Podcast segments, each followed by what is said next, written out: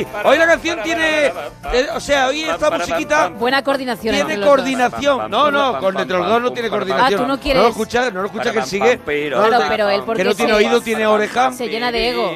Es que es el músico que va por libre. Sí. Están todos tocando una canción, él toca la suya. Se cree guay. Bueno, y yo no. lo que decía que no está descoordinada la música de esta sección con la película de hoy. Es verdad. Porque es muy así, muy así. ¡Ey! Pa, pa, pa. Aunque hay rock and roll, Sí, hombre, mucho rock and roll. aunque hay rock and roll, hay rollo Elvis, pero esta canción también viene bien. Na, na, na. Bueno, viene bien porque te da a ti la gana. o Sí, sea, porque no- es divertido, porque sí, es pero es divertido. que justo esta película no tiene nada de Nada. música divertida. No, porque mira, el, el propio compositor es Maurice Jarre. Maurice Jarre, que es uno ¿Se de llama los... Maurice Jarre? Maurice Jarre, sí. Ah, pues yo decía, el hijo era. Jean-Michel Jarre. Pues eso. Jarre. Ah, Jarre, Jarre. que acababa de ganar el Oscar. eh, o sea, fíjate el nivel de Pasaje, contratar pasaje a la India. por pasaje a la India.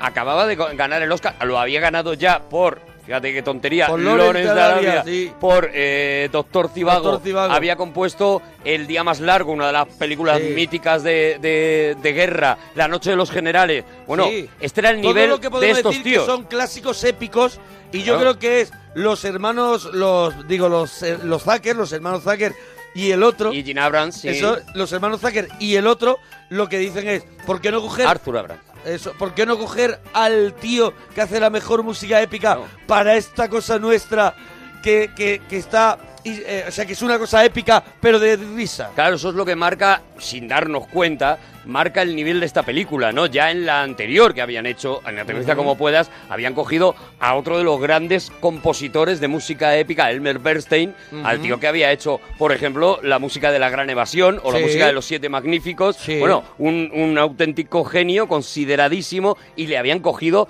para una peli de chufla, ¿no? Esa es la... Seguramente lo que marca la diferencia es que no hay música de chufla, no están durante en ningún momento de la película la música te está diciendo, eh, Sí, sí, no, que no, esto es no. gracioso. Y no, no, no, no, y De hay hecho, tú te tamborci- escuchas. tamborcitos Claro. del tipo La Gran Evasión. Sí, y, y si, eh, por ejemplo, Claro, claro, hay un momento mm, que es prácticamente una parodia de la Gran Evasión. Eso es. Y, y, eh, y suena música muy parecida a la Gran Evasión. Y hay momentos de música de muchas películas bélicas, pero en ningún momento te vas a encontrar, sin que tú lo notes, porque el espectador no tiene por qué notar eso, pero no te vas a encontrar una musiquita que te indica aquí es donde hay que reírse. No, no, no. No, no, no, no, no, porque aquí el delirio está establecido y, Eso es. y la música lo que hace es que frenar, frenar un poco. Yo, La yo creo música que- le da yo creo prestigio a la- ese humor. Claro, que sería como esas risas de latas que son insoportables, ¿no? eso pues es. igual. Oye, los Zaz, ¿de dónde sale esta gente? Gia, eh, Gene Abrams y, y los Zucker, ¿no? Los hermanos Zucker habían hecho Aterriza como pueda. Yo no sé de dónde vienen. Sí. La verdad no tengo esa información de dónde Mira, vienen. ellos vienen, ellos nacen en el teatro, se Ajá. inventan un, un tipo de teatro que se llama eh, teatro absurder,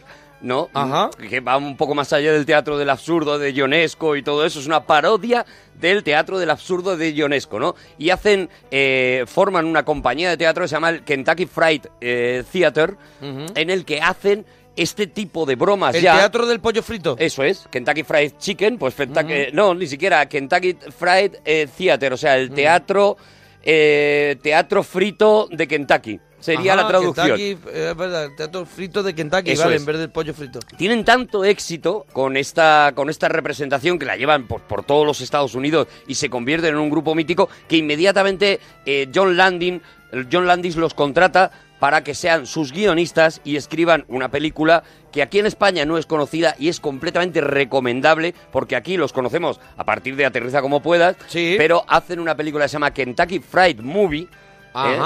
Que es un- una adaptación de lo que de ellos los habían espectáculo estado que hacía que John Landis dice esto lo voy a llevar yo al esto cine. lo llevo yo y lo dirijo yo. Vale. Y ellos lo que hacen es, a partir de lo que aprenden de, de John Landis, pues empezar a llevar su estilo, ese estilo absurder que, Ujú. habían, eh, que habían creado ellos, llevarlo a su primera película, que es este, es este aterriza, como, pueda, puedas, ¿no? luego haría aterriza como pueda dos en el No. 80 no No, esa no, es de ellos.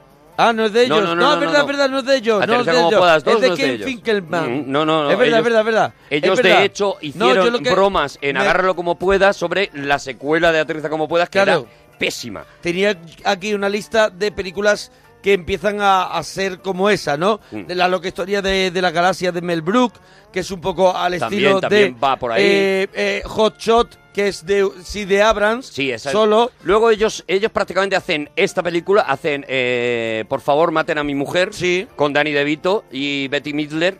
Hacen, después de Top Secret, hacen la primera de Agárralo como puedas y ya no vuelven a hacer nada juntos, los tres. Ya todo lo que tenemos después es o bien de Abrams o bien de Zucker. Sí, bueno, Zucker, David, David Zucker se David pone más serio y no, hace No, Ghost. David Zucker es el que hace agarrarlo como Ah, pues puedas. entonces será Eso es. el otro, el Eso que- es. Y Jerry Zucker es el que hace Ghost. El que hace Ghost, Y es. hace el primer caballero, por ejemplo, que y después recupera otra vez la risa. Se le viene otra vez al cuerpo la, la- risa, la risa a la cara. Y hace Scary Movie 3, Scary Movie 4 y ha sido guionista de, de la 5 y... Ellos mismos como, como grupo tienen este Kentucky Fried Movie, Sí. eh, tienen eh, Aterriza como puedas, tienen Top Secret y luego tienen la primera de Agárralo como puedas. Esas la- son las que hacen juntos. Y luego después ya digamos que la franquicia de Agárralo como puedas vive sola y ellos se van dedicando cada uno a lo que, a lo que les da la gana, ¿no? Hoy tenemos esa película que tú decías antes, cuando termina Aterriza como puedas, evidentemente los productores de la Paramount lo primero que quieren es,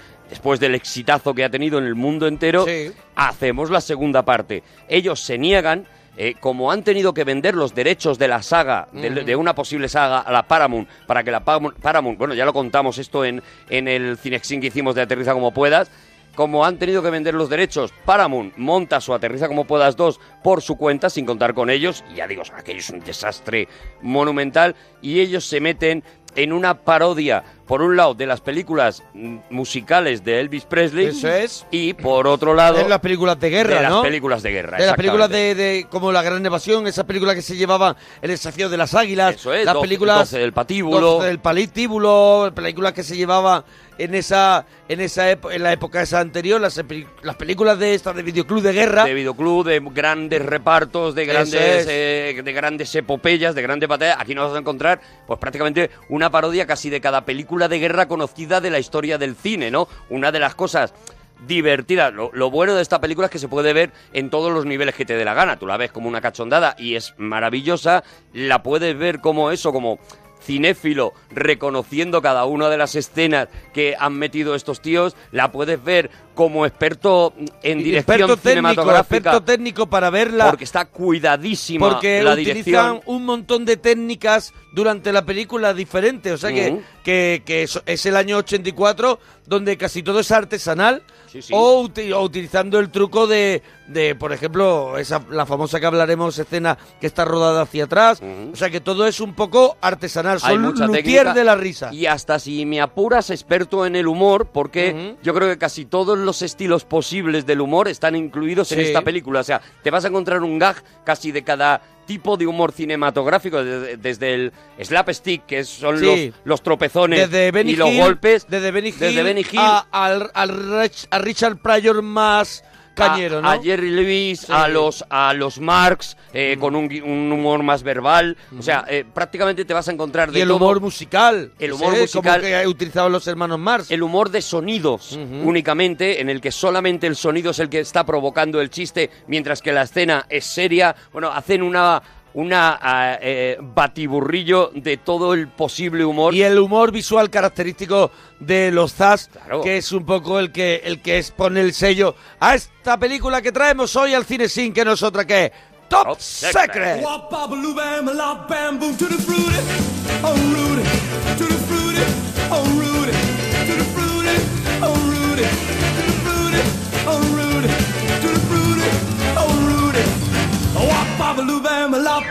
Además con el estreno en pantalla de alguien muy goloso, Gemma muy goloso. Goloso en, Hay el, que en el sentido es- de comer. Eso es, hombre, ahora se ha puesto muy Claro, en ahora el- se ha en el puesto- 84, Eh, goloso cuidado, en el cuidado, en el 84. 84. ¿Era un sex Sí, symbol o no? Era un sex symbol. Val Y- Kilmer. Efectivamente, y, y mucha gente que no haya visto la película y con el Cinexin la vea, te digo yo que va a buscar cómo es Val Kilmer en 2015 seguro porque, bueno, te esperas A que ver, sea un señor Va- que se haya conservado bien ver, y no. Val Kilmer se ha comido a parte del reparto de Top Secret ahora mismo. Pero, hombre, sus, eh, han pasado del 84 treinta y tantos años. Hombre, pero te puedes cuidar. te puedes también, cuidar, ¿eh? sí, te puedes poner menos de pan bimbo. Bueno, a ver, Val Kilmer es un poco eh, es un poco víctima de sí mismo en ese sentido, ¿no? Ten en cuenta que Val Kilmer lo cogen los Zaz en, eh, que lo ven actuando en el teatro, En el teatro, y sí. ven a un actorazo al, del que se habla en Hollywood en aquel momento como el sucesor de Robert De Niro, es decir, un tío con unas con una potencia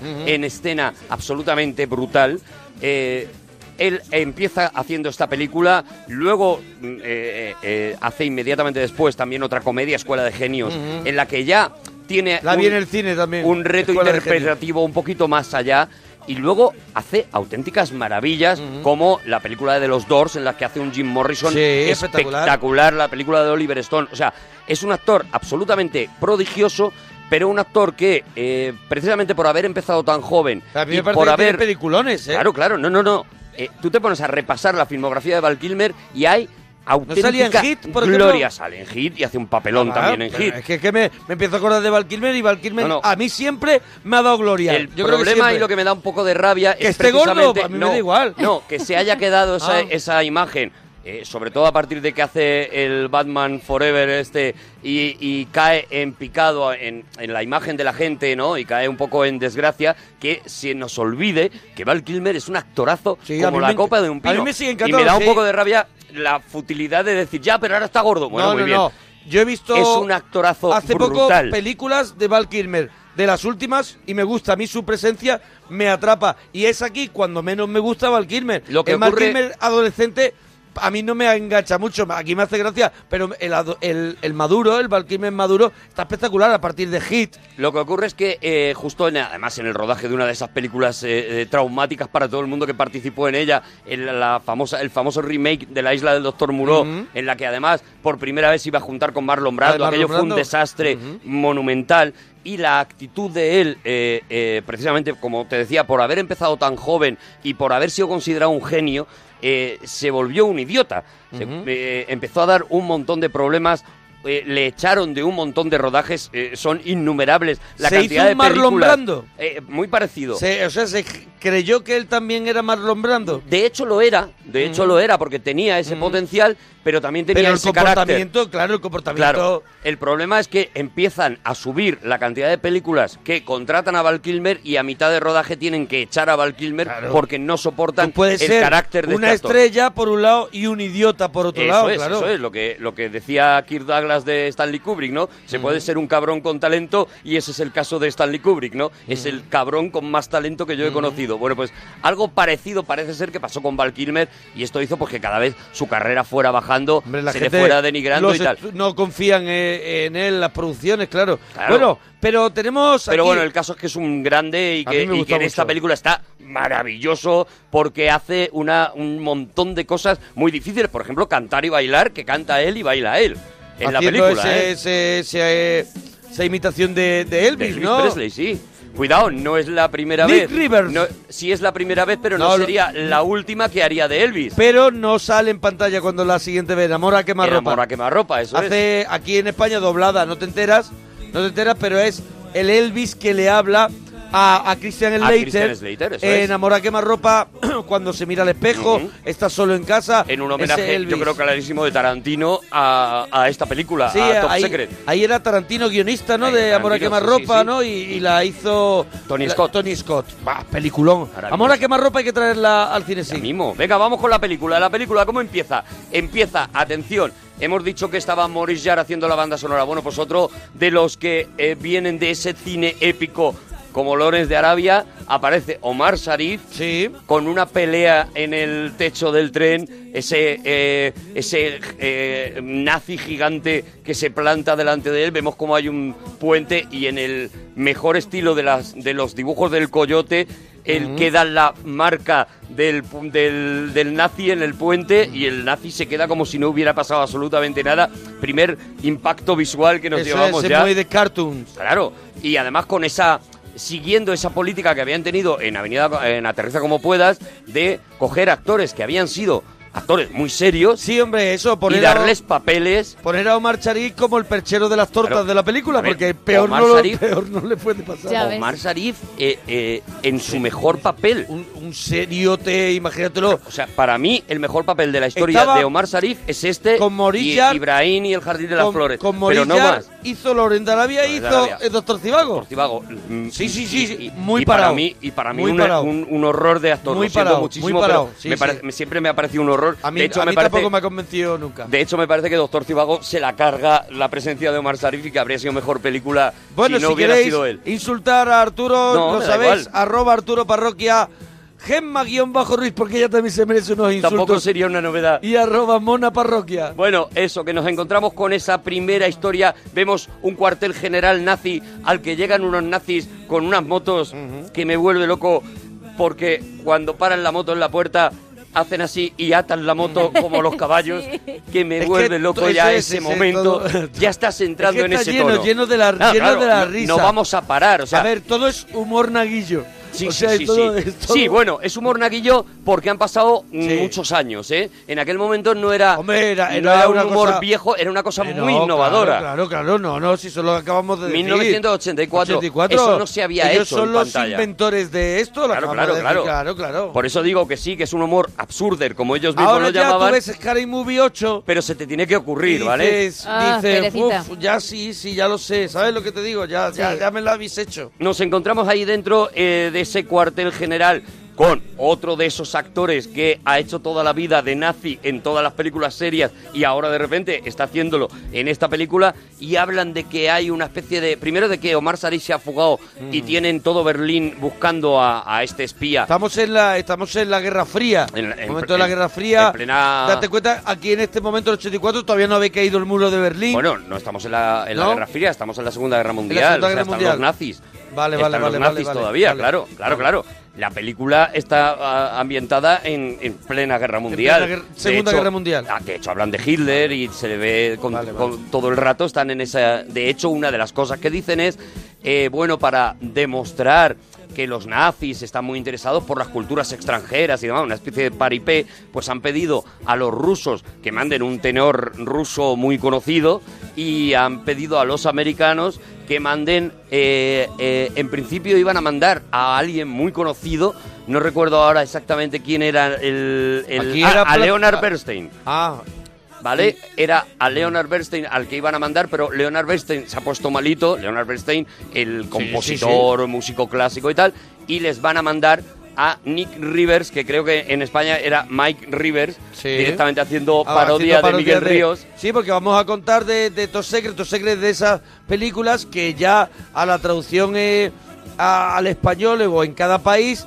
pues se adoptó los giros de cada, de cada país porque era una película llena de chistes que solamente podían reír los americanos en este caso, que Bueno, había... realmente, si te digo la verdad, mm, no es tan así.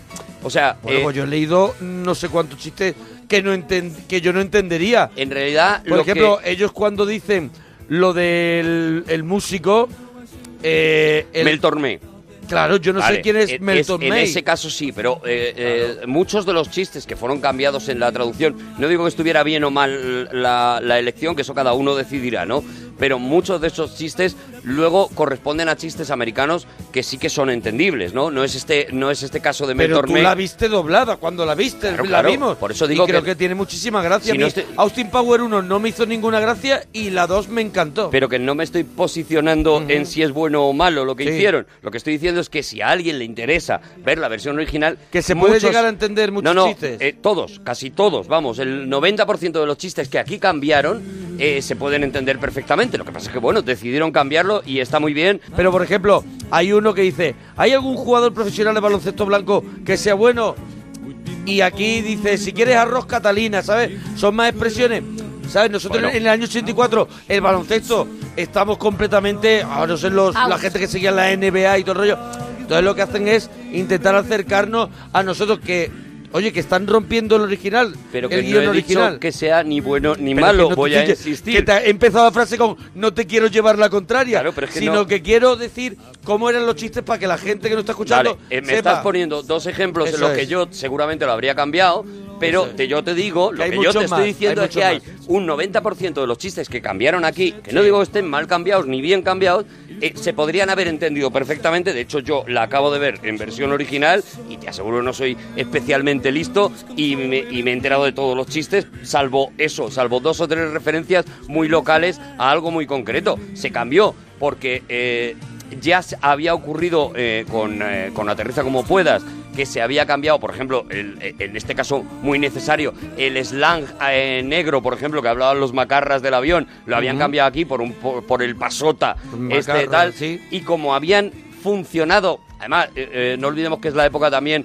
en la que se empieza a hacer este tipo de cosas en el, en el doblaje español, como el Príncipe de Bel que se empiezan a directamente adaptar eh, cosas españolas a, a los chistes que se están diciendo americanos, ya digo, se pudieran entender o no. Llega un momento que ya se convierte en una especie de marca de estilo, ¿no? Y esto es lo que ocurre en esta peli, que, que yo creo que está muy bien. O sea, todo lo de el perro de San Roque no tiene rabo, a mí me hace muchísima gracia y me parece que está muy bien cambiado, ¿no? Pero bueno, que si te da la curiosidad de ver qué decían La en el guion, no te vas a quedar a cuadros. O sea, te vas a reír igual y los chistes te van a parecer igual de buenos, ¿no?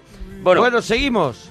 eso, eh, conocemos a Nick Rivers, a este o a este Mike Rivers, este que es Val Kilmer, esta- este trasunto de Elvis Presley, y ahí es donde empieza la película. La película empieza, eh, parece que es una película de guerra eh, que va a ser evidentemente muy proamericana, y ahí es otra de esas cosas que hacen muy bien los ZAD, porque empieza con esa especie de videoclip de, de unos surferos con una música muy, muy, de, muy de surf también Sí, sí, una- un rollo Beach Boys. una cosa muy Beach Boys y sin embargo son surferos que llevan armas y que disparan y que no sé qué, sí, claro, se están riendo hacen- continuamente claro, de la las que- películas de guerra serias. Y ya 12 del patíbulo hablábamos que tenía un poquito, o sea, que era una película que nacía en contra de la guerra y por eso metían el humor y la gente no lo entendió. Aquí van directamente a saco a, a- a hacer risa de la guerra. Y darle un palo también a los americanos. En 1984 hay una gran polémica en Estados Unidos sobre el, uso rollo de las Reagan, armas. ¿no? Rollo Reagan, Claro, Reagan, está- estamos es- en Reagan. Están en pleno Reagan. Porque eso no había caído el muro de Berlín, estamos en Reagan. Claro, claro, estamos en pleno Reagan, estamos en plena polémica sobre el uso de las armas. Está Charlton Heston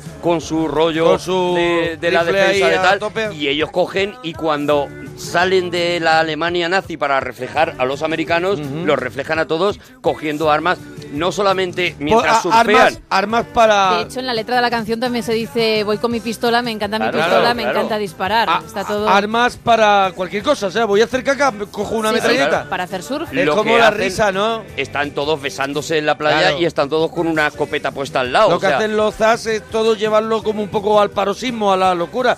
Todo estirarlo tanto, tanto, tanto para ridiculizarlo. la claro. parodia, lo- Claro. la esencia de la parodia, ¿no? Y aquí ya digo, porque, porque, bueno, evidentemente los chistes que nos gustan no los conocemos todos, pero este tipo de sutilezas a lo mejor Sí, sí, es sí. la que alguien que no ha A visto ver, es la una peli- película que todavía tú vuelves a ver Top Secret y descubres cosas Eso nuevas. es, eso es. Porque está llenísima de, de- de momentos y de, y de, sobre todo, de segundos planos donde está ocurriendo cosas que son de risa. Es maravilloso, por ejemplo, aquí empiezan a sobreponerse sobre estos surferos eh, un montón de revistas que tienen todas la cara de Val Kilmer. Sí, a pues, modo de videoclip. pa, Para pa, dejar pa, muy claro que Val Kilmer lo está petando, ¿no? Aparece el Billboard este con los Sí. tres primeros temas Sí, son de son Val de él. Kilmer y ya lo maravilloso es el cartel del Madison Square Garden Mm. que pone esta noche Mick Rivers, Stevie Wonder, Linda Ronstadt y si hay tiempo Mm. Frank Sinatra. Sí, sí, sí. sí, sí, sí. Primero el otro, claro. Pero Mick primero, River Mick va, River. va a actuar. Eso es. Eso es. Bueno, a partir de ahí nos, nos vemos a este Mick River en un tren al que han invitado, ya digo, a- al Berlín occidental, al Berlín más, más de la Guerra Fría. Bueno, ya se ha despedido sí, sí, de sí. todo el mundo. Él ya se ha despedido. Del hombre de paja se ha despedido. No, pero eso es el final. Ah, al final, es verdad. O sea, al verdad. final se Claro, despide ella. Es que yo no la he visto recientemente. Claro, claro, claro. Tienes, lo es- tienes todo la mezclado. tengo- la tengo aquí mezclada. Lo tienes todo mezclado. No, le vemos en el tren, le vemos con Sí. su representante, como su representante le está advirtiendo de mucho cuidado con sí. ahora cuando nos encontremos con los nazis, tal, no sé qué, ten cuidado de todo esto, porque tal, no sé qué. Y efectivamente le paran, les pide los papeles, él le, le suelta una chulería también absolutamente absurda, porque hay mucho absurdo. O sea, eh, eh, Sí, sí, que la película camina, tú te vas camina a lo loco. Se va a un extremo, o sea, Sí, sí, tú te vas a acordar, sobre todo las primeras veces que la has visto, de los chistes, digamos, más eh, eh, obvios los o más visuales, sí. pero luego hay un montón de momentos absolutamente absurdos. Ahí vemos ese andén de tren que, que, luego que echa a andar. Que echa a andar el andén. Es que antes le Porque hemos por eso visto... se llama andén. Porque Claro, sale claro, a andar. Claro. Antes le hemos visto haciendo un dibujo Es buenísimo. por la ventanilla y lo que está haciendo es un dibujo de un árbol así Sí, corrido sí, sí, sí, porque sí. es lo que ve a través de la ventanilla. Hemos visto a un señor corriendo para coger un árbol y se Y monta en el árbol y se va. Claro, O sea, claro. el- el- la acumulación de Era como el chistes chiste ese de me monto en el poste que va más rápido, Claro, ¿no? claro, Cuando vas en el, avi- en el tren. Y luego, y, y lo que vemos es eso, ¿no? Que tiene ahí una el primer encontronazo con estos nazis que ya le empiezan a tomar ojeriza. Eh, aquí vemos como el tren, otro momento visual maravilloso, como el tren llega a Berlín Occidental, llega a la ciudad, vemos el Con mapa el- sí. de la ciudad, vemos como unos puntitos que van marcando sus pasos, cada vez hay más puntitos, hay más puntitos, y la Hay pantalla se cartoon, convierte en el Pac-Man. sí. La, Sí, com- sí, la pantalla se es. convierte en el Pac-Man. Sí. Eh, eh, de eso vamos a ver dos o tres ejemplos a lo largo de la peli, porque habrá otro momento en que mirarán eh, desde una ventana hacia abajo y viendo el tráfico, de repente cruzará una rana Mm, es, que el- es ese el tráfico. Frog, el Frogen. Frog, ¿Cómo era Froggen? No recuerdo el nombre. No sé qué Frog, pero no me acuerdo. El, el videojuego. Sí, sí, el videojuego Era de una la rana que tenía que cruzar sí, la mucha carretera. gente ahora dirá, En sí, esta sí, es de la rana. En estos ¿Cuál son es? hamsters, ¿no? Yo creo. En este, en Top Secret. No lo sé, Cuando yo se creo- asoma la, la ser, puede chica. No, a ver, cuando se asoma ve los ratones, pero eso es después. Ah, Sí, vale, eso es vosotros después. Eso después. antes. Esto es la rana. El juego de la rana Eso- estaba. este es el videojuego que se estaba ve cuando ella se En los recreativos cuando nosotros éramos niños, que era una rana que tenía que cruzar una carretera montando en los coches sin ser atropellada y pasar en la otra acera. Era un mítico de los videojuegos. Bueno, y aquí eh, directamente vamos a llegar a, a eso, vamos a llegar al Berlín Occidental y vamos a recuperar al personaje de Omar, De Omar Sharif, Sharif. que llega se momento- acerca, eso es, y va- Vamos a llega- escucharlo, vamos a un ¿no, momento Gemma? mítico. Vamos a escuchar mítico. ese minuto de gloria, claro que Ese sí. minutito. Dígame, ¿el perro de San Roque tiene rabo? Sé de buena tinta que Ramón Ramírez se lo ha cortado. Ha habido follón en el Berlín Express. Sabían que yo viajaba en ese tren. Sospechamos que hay un traidor, infiltrado en la resistencia. Sin embargo, hay que seguir adelante. Es mucho lo que nos jugamos. Artículos de coña. Huela esta flor, caballero. En una fiesta es el desmadre. ¡Qué cachondez! ¿eh? Los alemanes están preparando algo. No hay tiempo que perder. ¿Se sabe en qué lugar tienen encerrado al doctor Flamón? Y este burrito, sin riesgo de cáncer, pero te mata de risa. ¡Qué cachondeo! ¿eh? Cosa fina. Ignoramos dónde tienen al doctor Flamón, pero sabemos que le están forzando a construir un arma secreta. ¿Hay instrucciones para mí? Tenga, tenga, pruébelo. Jabón para afeitarse y para ser el rey de las fiestas. Vaya usted esta noche al ballet. Tenga su entrada. Conocerá al jefe de la resistencia. Le llaman la antorcha. Le espera en el restaurante al pan pan y al vino vino. Está en la calle Lenin, antes Hitler. Buena suerte, amigo. Y cuide su aspecto, es importante. Espere. Se le ha caído un zurullo de coña. Zurullo. Yo no trabajo ese artículo. Maravilla.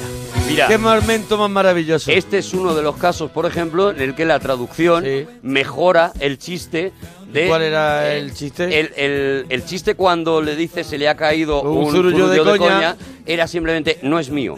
Y a Claro. mí me parece que es mucho mejor. Yo, Yo no, trabajo, trabajo ese, ese artículo. artículo. ¿Sabes? Por eso digo Aparte- que hay una de cal y otra de Y arena. aparte que me gusta mucho el acento forzado de yo no trabajo este artículo, que eso... Eso sí está en la versión original. Sí, Todos sí hacen de ruso forzado. De ruso Y forzado, hacen de forzado. francés mal. Y, bueno y eso, es muy gracioso Yo no también. trabajo este artículo y, y se queda con la, con la mierda de verdad en la mano. Que, Sí, que pero fíjate es cómo es, histórico. cómo es el humor de los Zad, cómo, cómo es de, de cuidado Mm. que el, la cámara la cámara coge la muñeca Sí, sí, sí. De, eh, de Omar Sarif y no vemos el artículo. Sí, o sea, claro.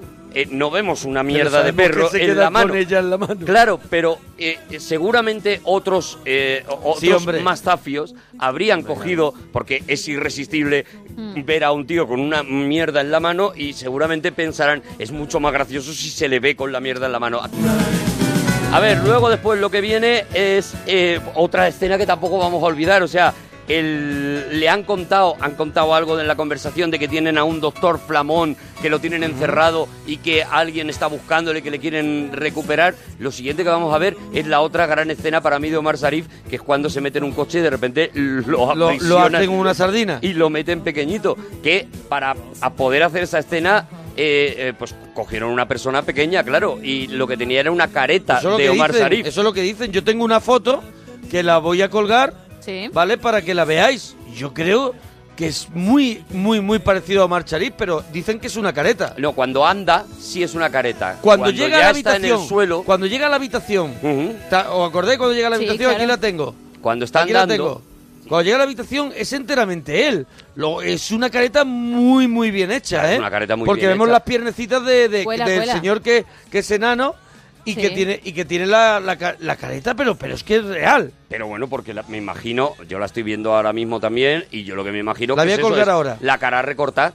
Claro que La es cara de una foto es la cara de una foto recortada. Eso es, eso que es es. cuando él aparece en la habitación, Claro. ¿sabes? Es ya está, porque luego ese. en el momento en que se tumba, Ya es pues él. ya, Ya está, sí ya es está. él, porque ya no le sacan los pies y Claro, ya él claro. puede estar ahí tumbado y sacando la cabeza por el agujerito cuando le está echando, la otra le está echando aceite para que se recupere porque está muy mal. Claro, Y- lo, lo han, lo han metido en, un- en una máquina esa que comprime que comprime la chatarra. Ujú, eso una es. máquina que comprime la chatarra y hace cuadrados de chatarra en los que han dejado un hueco como una lavadora para que Para la cabecita, para la, sí. para la carita, La carita. de Omar Sharif, que era un tío que, que hemos dicho venía de hacer cine épico, de hacer Doctor Cibago, estaba de pronto metido en una lata.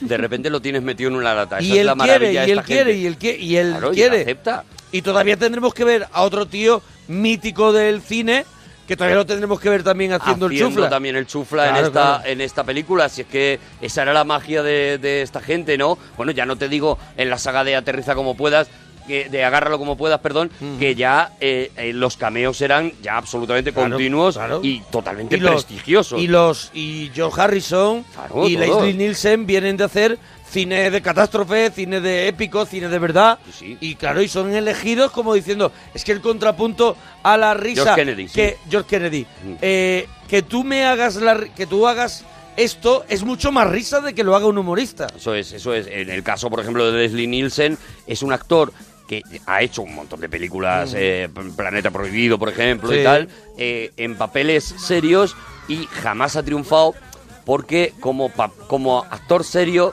pues eh, no quedaba bien. Era ah, Era un tío, pues bueno, Muy- un poquito postizo. Sí. Sin embargo, eso Claro, sin- funciona eso funciona a la- a la maravillosamente, risa. claro, en la risa. Y de hecho, pues el hombre se murió haciendo como puedas de todas las ¿Ves? versiones, ¿no? Se murió haciendo un cameo en Spanish Movie, En creo Spanish que fue. Movie, sí, sí, sí. Ahí fue, yo creo que de lo último que hizo. La penúltima película Sí, suya creo que fue. así. Y, y- pero vamos, que, se- que el resto de su carrera, a partir de que hace Agarra como puedas, lo que hace es acampa como puedas, 2001 despega como puedas, etcétera, Espía etcétera. como puedas. De hecho, ¿no? ya había películas que no se llamaban así, pero las llamaban La- aquí en, España, ponían como puedas como porque sabíamos ya de qué iba el rollo. y te daba tranquilidad. Claro, claro, claro. También te comías marrones, ¿eh? Porque 2001 despega como puedas, película de Esa la ya que no la vi. él mismo, él mismo dijo, Claro. aquello no tenía ninguna gracia, o sea, imagínate cómo es aquello. Uf. Claro, tú te la comías porque ibas a ver a Leslie Nielsen y decías, es como las de Aterriza A como mí pueda. lo que Historia Y no. de la Galaxia me hizo mucha gracia cuando la vi.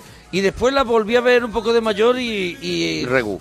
y Regu, ¿eh? Regu, Regu, Regu, Y Regu. Regu. Pues Mel se me Brooks, hizo- eh, eh, cuando se puso a hacer ese tipo de cine parodia y Tiene tal, varios, varios momentos que clava un poco a los Zas, pero después lo demás es un poco cuesta arriba, ¿eh? Hizo varias, hizo Sí. La loca historia del mundo, que también Ah, esa quedó peor, Raúl, a mí regular. me pe- gusta hizo la menos. de Robin Hood también. un Esa poco no me gusta nada. Él, él- él siguió esa- ese estilo, Sí, quiso seguir ese sí. estilo y Cuando él verdad es que hacía... no- Él de todas maneras ya hacía un cine delirante, sillas de montar caliente, Claro, todo claro. esto era delirante, pero empezó a utilizar el humor este de peinen el desierto y se veían con un peine Sí. gigante peinando el desierto. Y no le salía igual. Claro, no le salía lo que demuestra lo difícil que es lo que hacen los TAP. Claro, Porque claro. anda que no se ha intentado imitar y no lo no se ha conseguido de la manera en la que lo hacían estos tíos, ¿no? Y, y, bueno, eso lo que tú estabas diciendo, ¿no? Los Scary Movies, los eh, Super Ahí Hero están, Movies. están ahí. tal. ahí están. y- Hotshot creo que hicieron también por lo menos dos dos o tres, ¿no? Shots hicieron dos. Dos. Dos. Pero Scary Movie yo creo que se les ha ido la mano, ¿eh? Yo creo sí. que van por seis ya, Y fácilmente. hay o gente que siete, te ¿eh? dice, no, pero las cinco está muy bien.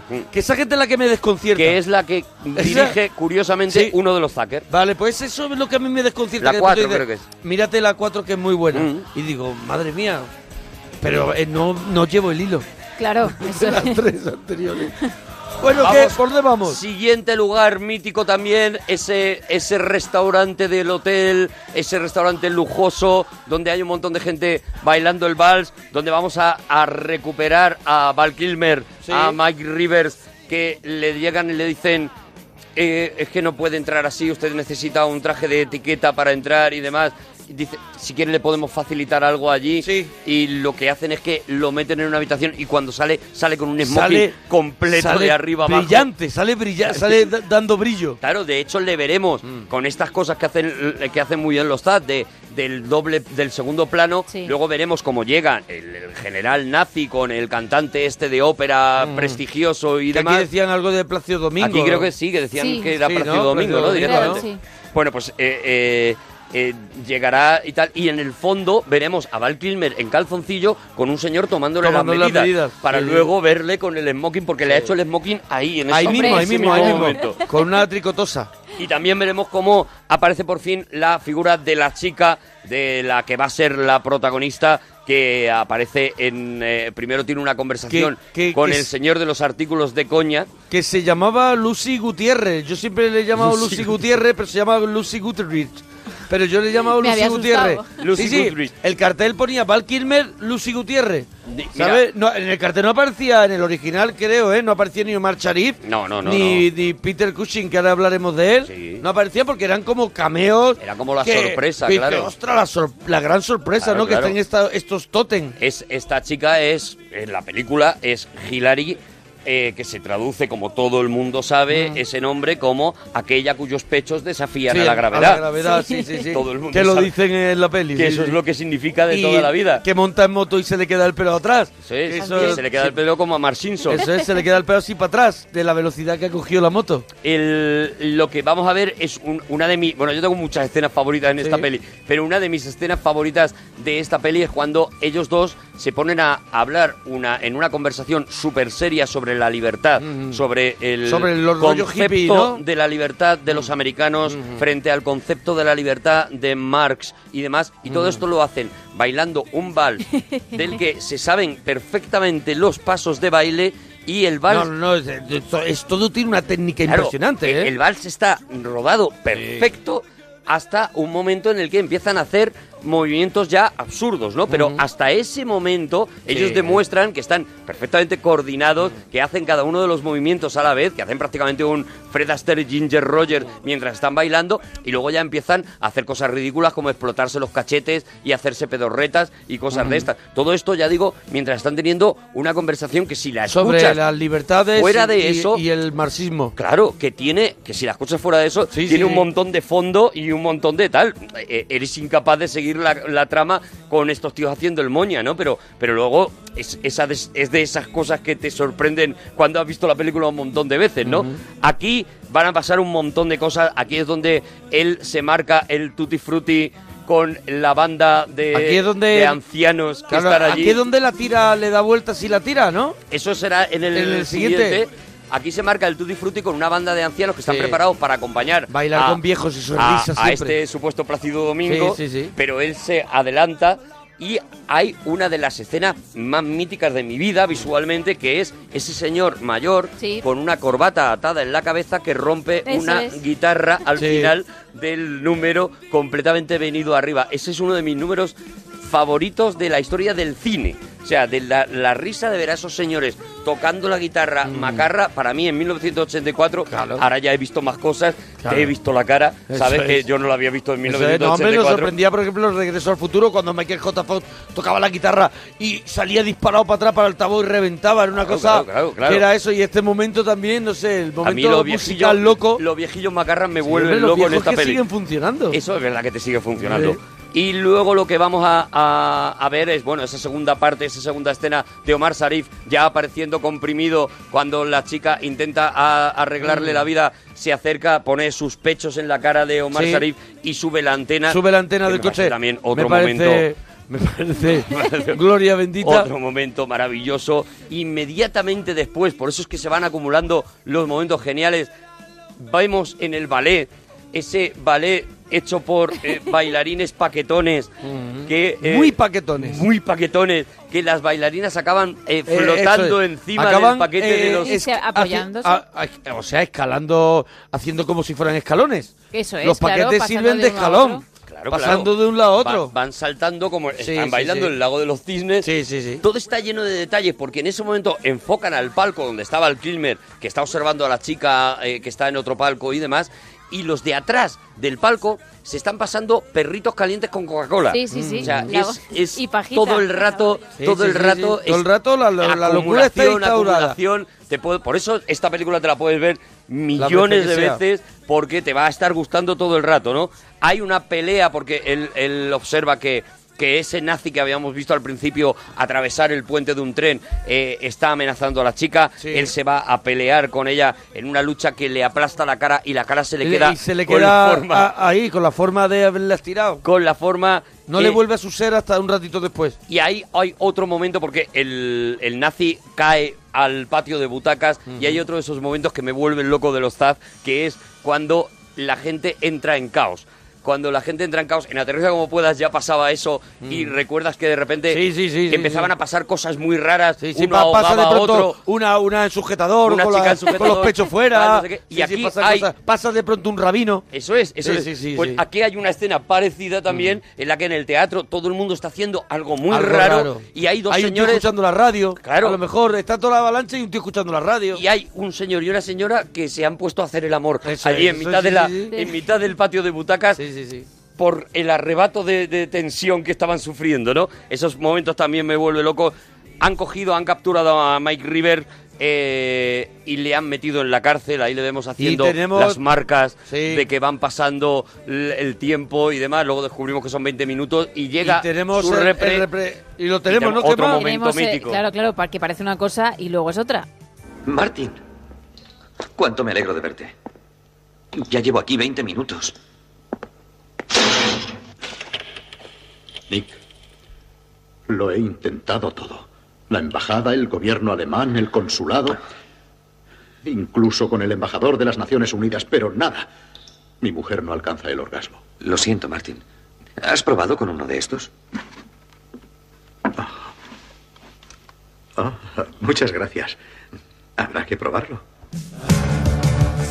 Ahí está la, la, la escena mítica de su mujer no alcanza el orgasmo. y el anal intruder. El Another Intruder famoso. Eh, dijimos que íbamos a hacer Top Secret y creo que teníamos 37 tweets con lo del Anal Intruder. Teníamos con el yo no trabajo ese artículo y anal Anal intruder, Intruder. 28.000. Bueno, hay que decir, por ejemplo, que hay una foto en la celda de Val Kilmer. De esta foto que tiene una persona que lleva en la cárcel mucho tiempo y tiene fotos de chicas, Sí. él lleva 20 minutos y ya tiene una de Cher, De Cher. que casualmente fue pareja de pareja de Cher. Años después, Porque sí. Val Kilmer fue pareja de muchas titis Hombre, de tuvo- renombre, tuvo Michelle, Michelle Pfeiffer, sí. eh, Hannah, bueno, mucha gente, ¿no? Y entre ellas Cher, la de la Pero cuando señora Potato. pusieron la foto no no no, no, la habían conocía sido todavía, claro, eso es. claro. Era su primera película A de la- Val a Kilmer. la larga Cher que yo- sí era famosa. Sí, sí, Cher, claro, Claro, mucho. pero él terminó siendo pareja de Cher. Oye, lo Yo creo que él ha siguiente- sido prolífico. Lo siguiente que vemos es otra otra parodia también de muchas escenas que hemos visto de este camino hacia la silla eléctrica en la que el Sí. cura va recitando algo en latín. Lo que pasa es que aquí pues va recitando unas frases eh, en latín una detrás de otra que no tienen ningún sentido. Dice ipso facto coitus interruptus y tal y no sé qué. Y al final queman al Todo lo cura en vez de... Sí, claro, sí, claro. Y al final queman al cura en vez de quemar a Mike Rivers. Y luego eh, lo que vamos es a, a eso, a, a- a otro de esos chistes que a mí me vuelve loco, que a Mike Rivers le advierten de que el coronel al que ha herido en ese teatro Sí. está muy grave y que si muere se juega la vida. Y en ese momento suena el teléfono. Coge el teléfono el coronel, el Ese es el coronel teléfono nazi. gigante, ¿no? No, no, no. No, eso este no, vendrá este después. después. Coge el teléfono el coronel nazi, Dice, sí, sí, sí, ¿qué sabemos de su estado? Ajá, muy bien. Comunícame si, comuníqueme si hay alguna variación en su estado. Cuelga dice, ha muerto. Es otro de Sí, esos sí, sí, chistes que yo no me olvidaré jamás. Que- y, a partir, y le pegan una paliza brutal a Val Kilmer. Bueno, brutal, brutal para la risa, claro, porque no es Claro. una película violenta. Que él consigue superar eh, imaginando que ha vuelto al colegio. Es otro de esos momentos también delirantes en los que se despierta de un sueño en el que ha- siente que ha vuelto al colegio y que no ha estudiado y que tiene que hacer un examen y cuando se da cuenta de que solo le están azotando dice, ay, menos mal. Y Podría se queda peor. muy tranquilo, eso es. Podría ser peor. Podría ser peor, ¿no? Bueno, vamos a conocer también cómo el, el representante que se ha llevado el Anal Sí, Intruder Anal Intruder. ha muerto. Sí. Y nos lo van y a nos lo dejan ahí. nos lo van a contar porque dice que claro que esto es una cosa difícil de entender para público de ahora, pero Sí. en su momento es verdad que determinadas partes del mundo tenían la corriente a, a 220 Eso es. y la Tú, por otra ejemplo, a 110.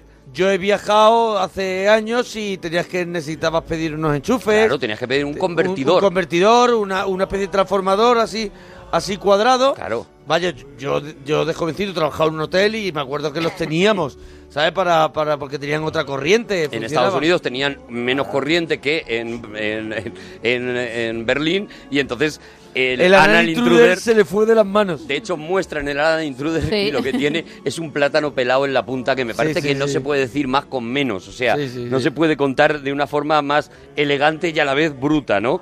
Y aquí vemos también esas escenas también surrealistas en las que eh, eh, que tiene mucho que ver con el cine de Jerry Lewis, con las películas que hizo Mm. con Frank Taslin, esas películas que eran casi de dibujos animados, en las que Claro, Val claro. Kilmer se va metiendo en un agujero, sale por otro, de repente saca la cabeza por que el hay mucho, botiquín. mucho de cartoon. Hay mucho de cartoon, hay sí, sí, mucho- sí, muchísimo. Hay mucho, yo creo que ellos son unos amantes locos de, de- de- de- del correcaminos, como hemos dicho claro. antes, has dicho tú antes, co- de- como de Bob Bunny, de todo, de, todo esto, ¿no? De tan, la tan- Warner. tan obvio, fíjate eso que estás diciendo, que cuando eh, al final de la película Val Kilmer tiene la fuga en moto que prácticamente está copiada plano a plano de la, Mm. La que tuvo evasión. Steve McQueen en la, en la Gran Evasión, está copiada Mm. plano a plano casi, ¿eh?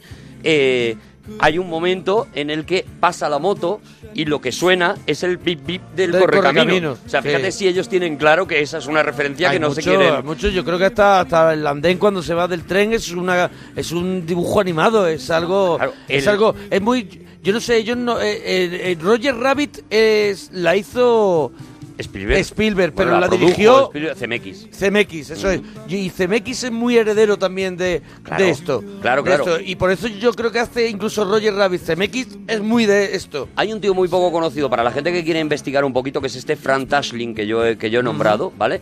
Eh, Fran Tashlin es un tío que empieza dirigiendo los cortometrajes del Correcaminos y de El Sí. Coyote y que luego eh, le contrata a Jerry Lewis para sus primeras películas en Estados Unidos, las primeras películas en solitario que él hace, y entonces rueda estas películas como Lío en los grandes almacenes y demás, como si fueran un cortometraje de Sí. El Correcaminos, ¿no? Y ahí vais a encontrar, si investigáis un poquito en esas pelis, película dirigida por Frank Taslin, Sí. vais a encontrar este tipo de escenas que luego va, va, a, va a recuperar los Zaz mucho, este tipo de escenas surrealistas eh, de puro cartoon, pero hechas en ese caso por Jerry Lewis, ¿no? sí, Por- sí, sí, claro, por- por claro. El Ceniciento es una Lewis, de ellas. Que, que- que no dejaba de ser un heredero de, de Harold Lloyd. Claro, De- claro. de- o sea, de Y que Harold era Lloyd, un dibujo de- animado. Del cine mudo, eh, tenía de todo. No es que fuera un acróbata como Harold Lloyd, pero sí que tenía mucho de, de esa gente que no dejaban de ser los cartoons que después Mm, vimos, ¿no? eso es. Chaplin y todo, eran eran caídas, eran entraban por un salía y salía la cabeza por otro sitio. Claro, sobre todo ese surrealismo, esa, esa cosa que, que,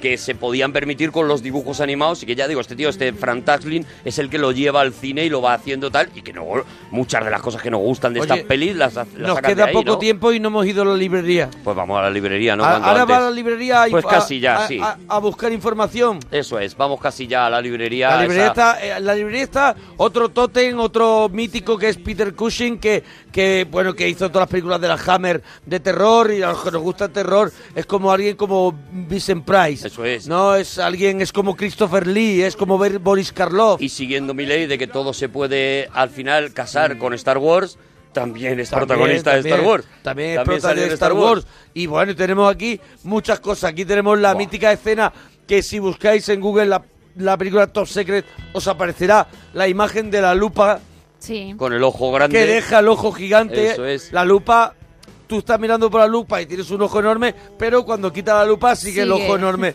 de Peter Cushing. Y aquí esta escena, lo curioso que tienes es que está, te das cuenta de que está rodada todo al revés, ¿no? Al revés, eso Él es. coloca los libros y los libros suben hacia arriba. Eso es. El- eh, ellos rodaron la, la escena en un sentido, además es muy curioso y ahora es muy fácil ponerla en la dirección correcta para ver. eh, de hecho, incluso no tenéis ni que hacerlo porque en. Google ya está hecho y ponerlo en la dirección correcta de cómo están medidos cada uno de los pasos, cada uno de los movimientos, de los gestos, todo para que aquello quede perfecto, ¿no? Es maravilloso para mí el final de la escena en la que se ve al perro, Al perro yendo. que es el único sí, que va es hacia el atrás. único ¿no? Que va hacia atrás, ¿no? Mira, una curiosidad para la gente. Tú sabes que eh, los ZAD participaron en una en dos series que se llamaban Police Squad, de la que luego sacaron muy famosas. Agárralo en- como en- pueda. en- en- o sea, en Estados Unidos, ¿no? Claro. Eh, eh, estas series acababan siempre, una de, de las dos series... Por eso agárralo como pueda empieza con lo de la sirena Claro. de la policía. Porque ese- en realidad fue pasar al cine esa Mm. serie, fue lo que, lo que hicieron, una serie que ya que existe y que merece mucho la pena. Police Squad. Ahora que, ahora que Angie Tribeca ha recuperado esta serie, ha recuperado el espíritu del humor de los ZAD, en el fondo está recuperando esto, ¿no? Bueno, pues en esa serie, eh, lo que hacían al final de la, en plan parodia, al final de cada capítulo, lo que hacían es que alguien contaba un chiste, como típica eh, eh, serie de los 80, alguien contaba el chiste, todos se reían y se quedaban petrificados. Pero no paraban la foto, o sea, no hacían la foto fija como normalmente hacían Sí, en estas series, sí. sino que de verdad los actores se quedaban petrificados. O sea, se paraban ellos. Se paraban ellos. La parodia era que en todas, en todos esos finales pasaba algo que rompía la foto, ¿no? Entonces, por ejemplo, había un capítulo con un mono, entonces todos los actores se quedaban paralizados, pero evidentemente el mono iba a su bola. Bo- el mono se- saltaba y se por seguía allí. moviendo, o a uno le daba un estornudo y rompía la foto, rompía. etcétera, etcétera. Un poco esto es lo Mm. que llevan los ZAD a ese perro que al final rompe toda la magia de. Rompe de la que- magia de la, de la escena, que es lo que descubre el pastel. Eso Un es. poco, porque tú al fin, tú, a- la primera que la ves, dices, aquí está pasando algo raro, pero no me estoy No sé enterando. qué es, pero hay algo no me raro. estoy enterando. Y hablan raro, que hablaban además un, un idioma, yo no sé en la versión original. Aquí era, bueno, lo podemos Tenemos escuchar. un trocito, sí, si queréis Vale. escucharlo, Ah, venga. venga.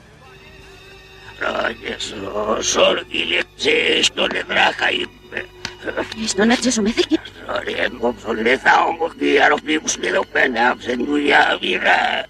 Es la cinta puesta hacia atrás. Sí, sí, pero aún así, lo que están hablando, El idioma que están hablando. el idioma que están hablando es, es yiddish, es judío alemán. Ah, vale. Es yiddish. Mm.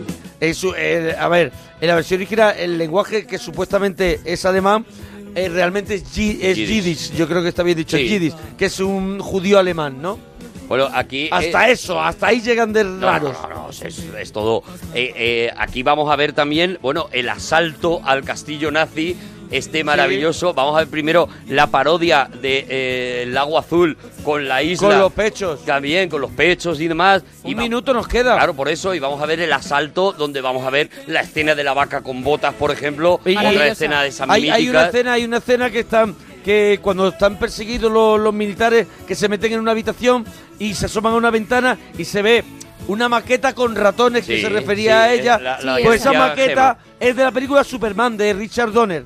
¿Sabes? La Eh, maqueta ya salía La en maqueta Superman, ya sí. salía eh, en Superman y se aprovechó. Quedan chistazos porque Claro, queda, queda- la vaca fumando, queda queda, el caballo que canta ópera que me vuelve Otro de loco. los momentos que más nos han dicho a- en Twitter que es cuando presentan a la banda, que es un poco una parodia de 12 del patíbulo. También, claro. Cuando Toda esa última parte es una parodia de 12 del patíbulo, porque también el asalto al, Pero, al castillo. Sí, sí, la presentación es total con los títulos de crédito de 12 del patíbulo que lo hablamos aquí cuando claro, hicimos claro, sí. Bueno, pero que nos tenemos que ir, que no da tiempo más, que la gente vea Top Secret y se lo va a pasar pirata. ¡Hasta mañana! Adiós, bonicos. How silly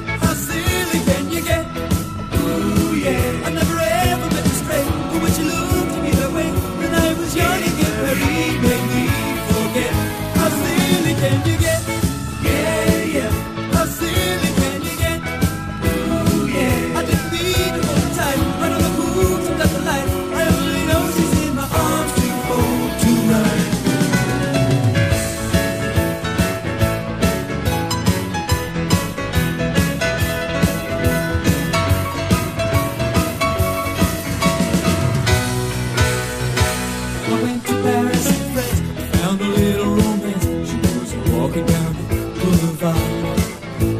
I should have been good. I never thought that I would be baby.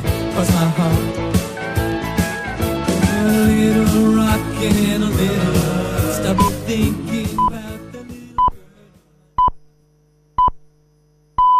Son las 4